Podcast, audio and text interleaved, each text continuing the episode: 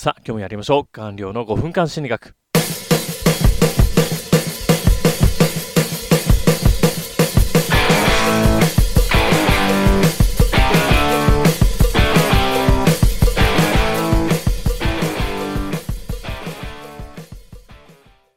はいどうも、えー、Kindle 作家の官僚です。で今日お話しするテーマがですね会社で生きってるやつの本音というテーマでお送りします。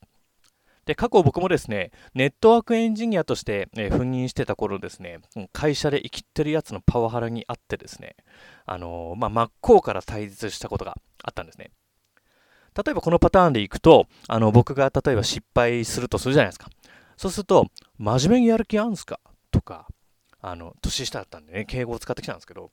で、舌打ちとかめっちゃしてきてですね、この仕事してる部屋の中で切れ空気をめっちゃ出してくるっていう、まあ端的に言うとゴミ野郎だったんですね。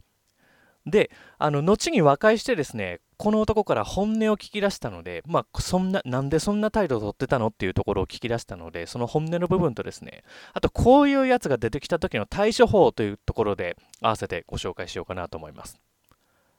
で、あのー、結論ですね、この会社で生きってるやつの本音はですね、リーダーとして責任感を持って仕事をしたかった。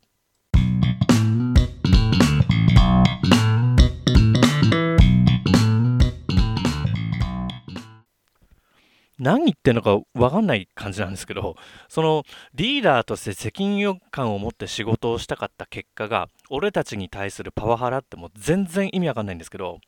まあ、その部分の本音としてそんなセリフが出てきた背景とですね、あとはあの僕自身がですね、あのそいつにあの対して行った対処法を含めてですね、ちょっとお話をしていければと思います。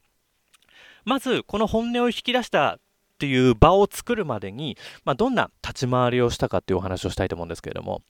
まさすがにですね、このパワハラ野郎がですね、このまあ、常に部屋の中にチッチチッチ舌打ちするような空気っていうのは何とかしなきゃいけないというところで、あのやったことは2つですね。で、1つ目が、まず、まあ、責任者に話を持っていくってところですね。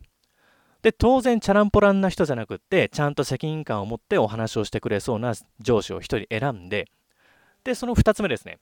これ、あの、1人で相談しに行くんじゃなくて、まあ、他にも被害を負ってた人っていうのが2人ほどいたんですね。つまり、僕たす他の2人で3人被害を負っていたので、そいつらにも話を持ってったっていうところですね。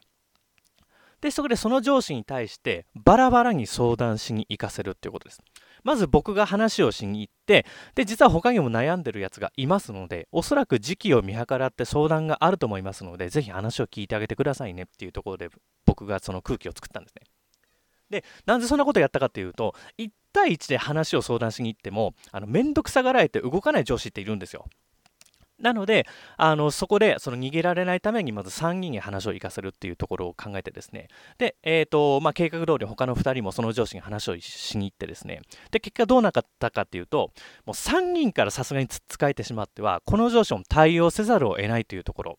あともう一つですね、あのまあ、多人数から相談されると、こいつらの意見の方が正しいに違いないというバイアスが働くんですね。でつまりそんなバイアスをあの意見を持たせることによってその4対1の構図が作れると。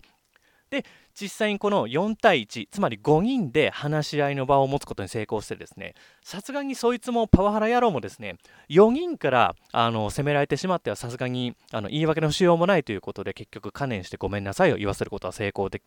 ごめんなさいと言わせることができたっていうお話なんですよね。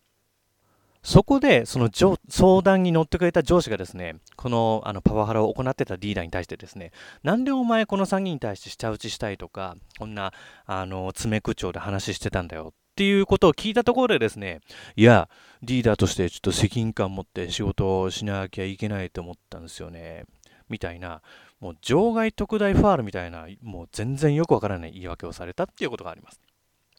で、一応このセリフの背景はですね、このパワハラを行ってたリーダーに関しては、完全に未経験でこのネットワークエンジニアの、えー、業界にどうも入ったらしいんですね。で、あの完全未経験で、しかも僕らよりも少し早くその現場をスタートして、新しい事務所を立ち上げてたんですよ。なので、あのまあ、なし崩し的にリーダー的な立場になることになって、あのちゃんと責任感を持ってやんなくちゃいけないっていうあの意識に至ったらしいんですね。かといってですねこの男にそのマネジメント能力とか教育の能力っていうのは完全にゼロでしてその結果何をしたかっていうとその車の整備士時代に受けたそのブラックなあの対応をですね完全に俺たちにしてたっていう話なんですよね。もうその話聞いてもう僕ら3人ともですねもうこいつ猿だなモンキーだなみたいなもう完全に本間もんのモンキーだなっていうようなですねあのもうあっけに取られてしまったっていうことがありました。まあ、その結果ですね、別にあの僕らはですね、和解してですね、まあ、あの仲良くなったとまでは言わないんですけど、まあ、別に普通に仕事ができるようになったっていうこともありますし、そのリーダーっていう任を解除してですね、まあ、4人とも平等の立場で仕事をし始めたっていうこともあって、あの結果、あの現場がうまくいったっていうあのお話がこのこのお話の結論になりました。でですね、このまとめとして、こういうあのバカなパワハラ野郎が来た時の対処法としては、あのまあ、2つポイントがあって、まあ、1つは責任感のある上司に相談しに行くこと。で、2つ目が、その1対1で相談しに行かない。